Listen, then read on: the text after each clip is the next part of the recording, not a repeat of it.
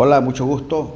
Hoy quiero conversar acerca de un tema sumamente importante, es saber manejar nuestros pensamientos, tener un entendimiento de lo importante que es pensar bien.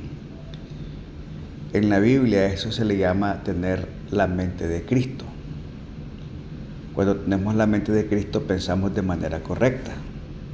Y también la Biblia denomina fortalezas a todos aquellos conceptos, a todos aquellos argumentos eh, que se oponen a la mente de Cristo. Y por eso es que necesitamos aprender a derribar fortalezas. Entonces, ah, y que las fortalezas únicamente pueden ser derribadas por una fuerza mayor. Que esa fuerza mayor tiene que ser definitivamente espiritual. Y de eso vamos a estar hablando el día de hoy. Eh, el poder del pensamiento es sumamente importante. Eh, en la vida todo comienza con un pensamiento.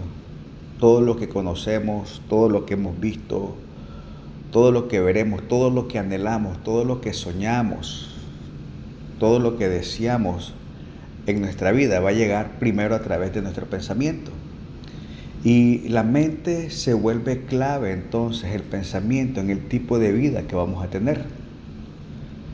Y es por eso que vamos a aprender cómo funcionan las mentes, cómo funcionan los pensamientos.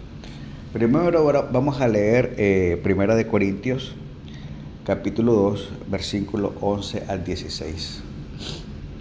Dice así, porque ¿quién de los hombres sabe las cosas del hombre, sino el espíritu del hombre que está en él?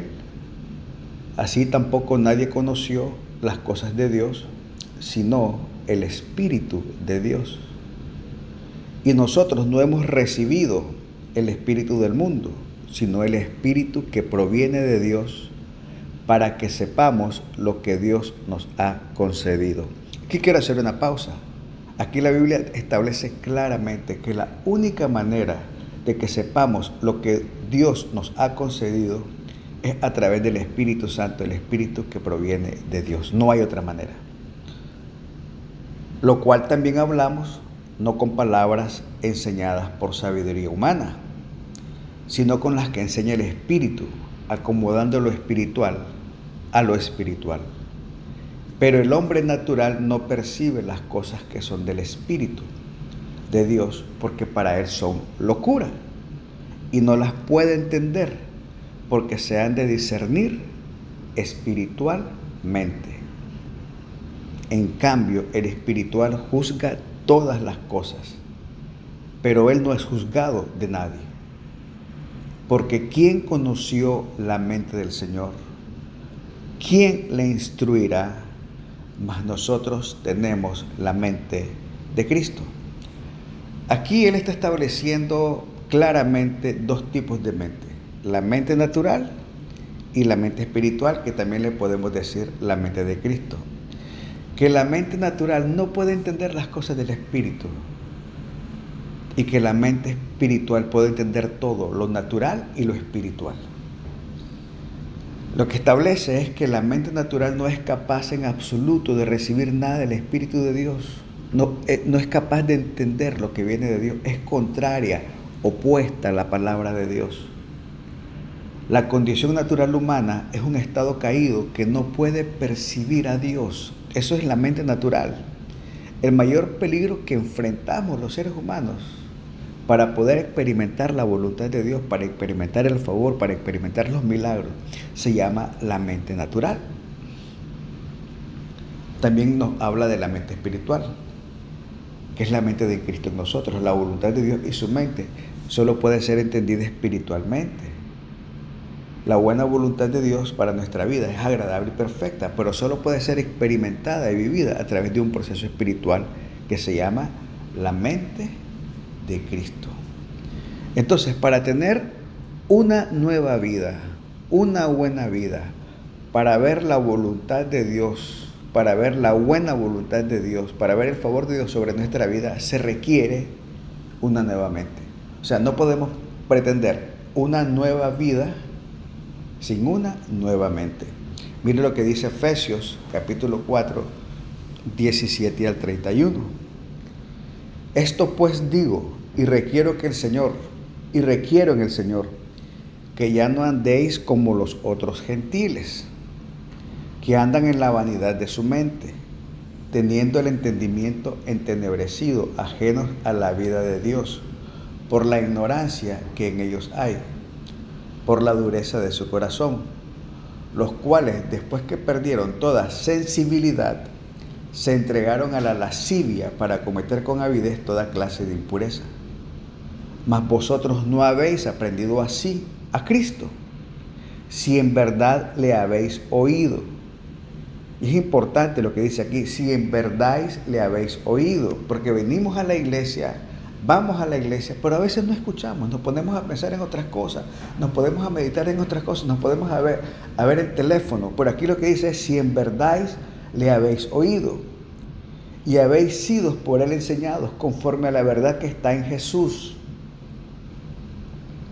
En cuanto a la pasada manera de vivir, despojaos del viejo hombre que está viciado conforme a los deseos engañosos y renovaos en el espíritu de vuestra mente y vestidos del nuevo hombre creado según Dios en la justicia y santidad de la verdad. Por lo cual, desechando la mentira, hablad verdad cada uno con su prójimo, porque somos miembros los unos de los otros. Airaos, pero no pequéis. No se ponga el sol sobre vuestro enojo, ni deis lugar al diablo. El que hurtaba, no hurte más, sino trabaje haciendo con sus manos lo que es bueno para que tenga que compartir con el que padece necesidad. Ninguna palabra corrompida salga de vuestra boca, sino la que sea buena para la necesaria edificación, a fin de dar gracias a los oyentes. Y no contristéis al Espíritu Santo de Dios, con el cual fuisteis sellados para el día de la redención. Quítense de vosotros toda amargura, enojo, ira, gritería y maledicencia y toda malicia. Entonces, básicamente lo que nos está diciendo es las características que nosotros deberíamos de manifestar si tenemos una nueva vida en Cristo. Si hay comportamientos, si tenemos prácticas, si tenemos costumbres de las que aquí dicen que ya no deben de existir, probablemente es que necesitamos renovar la mente, desarrollar la mente de Cristo para que pudiéramos verdaderamente experimentar una nueva vida en Cristo. Y ahí es donde nosotros necesitamos entender que la mente natural necesita ser atendida, necesita ser corregida y las fortalezas que hay en ella necesitan ser derribadas y vamos a aprender acerca de los tipos de mentes que se establecen en la Biblia, que nos indica la Biblia que existen. Y entonces existe la mente vanidosa o la vanidad de la mente. Y eso está en Efesios 4:17. Dice, esto pues digo y requiero en el Señor que no andéis más como los otros gentiles que andaban en la vanidad de su mente o en la vanidad de sus sentidos, dice otra versión. Cuando hablamos de, vanidad, hablamos de algo vacío, hablamos de algo inútil, sin propósito. Entonces, la vanidad de la mente, una mente vanidosa, es una mente que no tiene visión, no tiene propósito, no tiene anhelo, ya no espera, no espera absolutamente nada de la vida. Es alguien sin metas, es alguien totalmente conformado entonces realmente eso es una, es, es una mente natural porque la mente espiritual siempre tiene propósito, siempre tiene proyectos, siempre tiene metas. Entonces, no tener metas, no tener propósito, estar vacío, sin anhelo, sin sueño, es característica de una mente vanidosa, una mente natural. Continuamos. La Biblia habla también de la mente entenebrecida. Miren lo que dice Efesios 4:18 teniendo el entendimiento entenebrecido, ajenos a la vida de Dios, por la ignorancia que en ellos hay, por la dureza de su corazón. Una mente entenebrecida es una mente que no puede ver. es alguien ciego, es la incapacidad de discernir correctamente o de entender la vida, de entender los tiempos, de entender las oportunidades. No lo puede ver. Es una incapacidad de ver el reino de Dios. Es una capacidad, que no puede oír ni entender la voluntad ni la palabra de Dios. Como dice Isaías 44, 18, no saben ni entienden, porque cerrados están sus ojos para no ver y su corazón para no entender. Una mente tenebrosa dice, no quiere cambiar, no quiere entender, no escucha razones. Son personas tercas, son personas cerradas, mente cerrada. Después la Biblia habla otro nivel de mente, que es la mente embotada. Mire lo que dice 2 Corintios 3:14. Pero el entendimiento de aquellos se embotó porque hasta el día de hoy cuando leen el antiguo pacto les queda el mismo velo no descubierto, el cual por Cristo es quitado. Una mente embotada es aquella mente aturdida, entorpecida, angustiada, traumada, ida.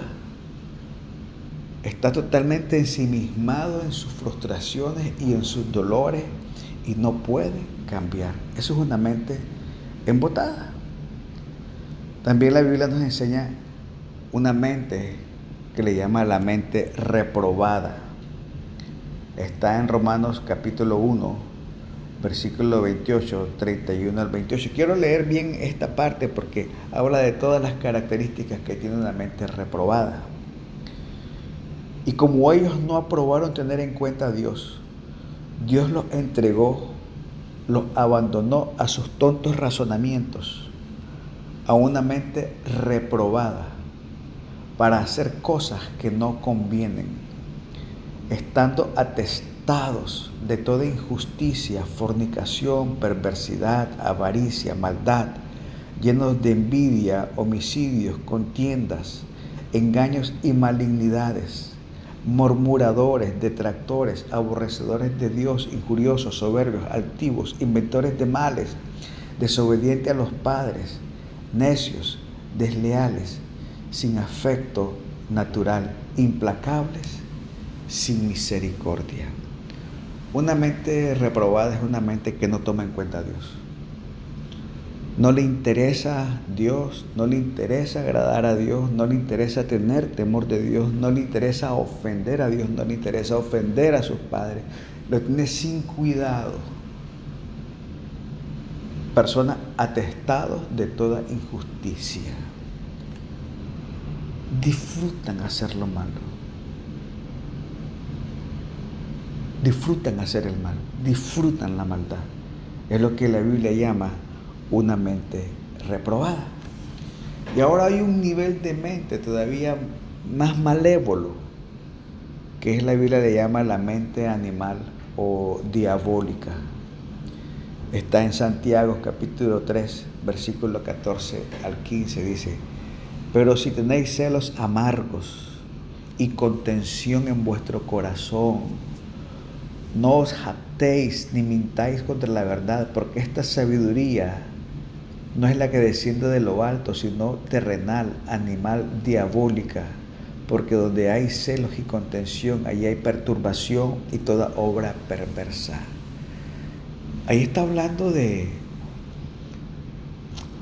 Es un pensamiento de maldad, pero es un nivel de sabiduría, porque dice, esta es una sabiduría que no desciende de lo alto, viene de la oscuridad es un nivel de sabiduría malévola, instintiva, instintiva, que se usa para otros fines contrarios a la voluntad de Dios. Y entonces ya es maquinan, idean, planifican en base al mal. Qué peligroso, qué peligroso son las mentes naturales en todos sus niveles. Por eso para el cristiano no es opcional, para el ser humano no es opcional la renovación de la mente. Necesitamos renovar nuestra mente. Necesitamos desarrollar un plan para tener la mente de Cristo. Porque la mente espiritual es indispensable para ver la bondad de Dios. Y, esto es sencillo. ¿Cómo desarrollamos la mente de Cristo? Romanos capítulo 8, versículo 6 dice, porque el ocuparse de la carne es muerte, pero el ocuparse del espíritu es vida y paz. O sea, aquí es ocuparse de las cosas del espíritu. Jesús vino a romper con todas estas mentes, con una nueva mente, una mente renovada, pero comienza por ocuparse de las cosas del Espíritu. Entonces ya en base hasta donde hemos estudiado hasta este momento, podemos concluir que la mente de Cristo, la mente espiritual, es la capacidad de pensar de manera correcta y victoriosa. Es la persona que tiene la capacidad de tener una percepción correcta de lo que es bueno y es malo a través de Cristo. Tiene un entendimiento correcto de los tiempos, de la vida, de las oportunidades, de los peligros. Eso es tener una capacidad de pensar de manera correcta y victoriosa. Y únicamente la podemos desarrollar a través de ocuparnos en las cosas del Espíritu. Ahora, características de la mente de Cristo es superior. Mire lo que dice Dios en Isaías 55, versículo 8 al 9. Porque mis pensamientos no son vuestros pensamientos, ni vuestros caminos mis caminos, dijo Jehová. Como son más altos los cielos que la tierra, así son mis caminos más altos que vuestros caminos, y mis pensamientos más que vuestros pensamientos. Necesitamos elevarnos al nivel, a la altura del pensamiento de Dios. La mente de Cristo contrasta con la mente natural. Necesitamos aprender la vida desde la perspectiva de Dios, de la perspectiva del cielo, desde otro nivel. Y únicamente lo hacemos a través de la mente de Cristo. Otra característica de la mente de Cristo es que es sabia. Mire lo que dice Primera de Corintios capítulo 2, versículos 6 al 16. Sin embargo, hablamos sabiduría entre los que han alcanzado madurez, y sabiduría no de este siglo, ni de los príncipes de este siglo que perecen, mas hablamos sabiduría de Dios en misterio la sabiduría oculta, la cual Dios predestinó antes de los siglos para nuestra gloria, la que ninguno de los príncipes de este siglo conoció, porque si la hubieran conocido nunca habrían crucificado al Señor de gloria. Antes bien, como está escrito, cosas que ojo no vio, ni oído oyó, ni han subido en corazón de hombre, son las que Dios ha preparado para los que le aman. Pero Dios nos las reveló a nosotros por el Espíritu, porque el Espíritu todo lo escudriña aún lo profundo de Dios. Necesitamos conocer, entender todo lo que Dios tiene para nuestra vida a través del Espíritu de Dios. Continuamos leyendo versículo 11. Porque ¿quién de los hombres sabe las cosas del Espíritu, sino el Espíritu del hombre que está en él? Así tampoco nadie conoció las cosas de Dios, sino el Espíritu de Dios. Y nosotros no hemos recibido el Espíritu del mundo, sino el Espíritu que proviene de Dios para que sepamos lo que Dios nos ha concedido lo cual también hablamos no con palabras enseñadas por sabiduría humana, sino con las que enseña el Espíritu, como dándole espiritual a lo espiritual. Pero el hombre natural no percibe las cosas del Espíritu de Dios porque para él son locura y no las puede entender, porque se han de discernir espiritualmente. En cambio, el espiritual juzga todas las cosas, pero no es juzgado de nadie. Porque ¿quién conoció la mente del Señor? ¿Quién lo instruirá? Mas nosotros tenemos la mente de Cristo. La Biblia también nos enseña que la mente de Dios es pura. Mira lo que dice Santiago Santiago capítulo 3, 17 dice, pero la sabiduría que es de lo alto es, primeramente pura, después pacífica, amable, benigna, llena de misericordia y de buenos frutos, sin incertidumbre ni hipocresía. ¡Wow! ¡Qué extraordinaria es la, es la sabiduría de Dios, es la mente espiritual! Cuando habla de pureza, habla de una mente libre de motivaciones egoístas. Cuando habla de una mente pacífica, de una sabiduría pacífica, es un pacificador, produce relaciones correctas con los que están a su alrededor.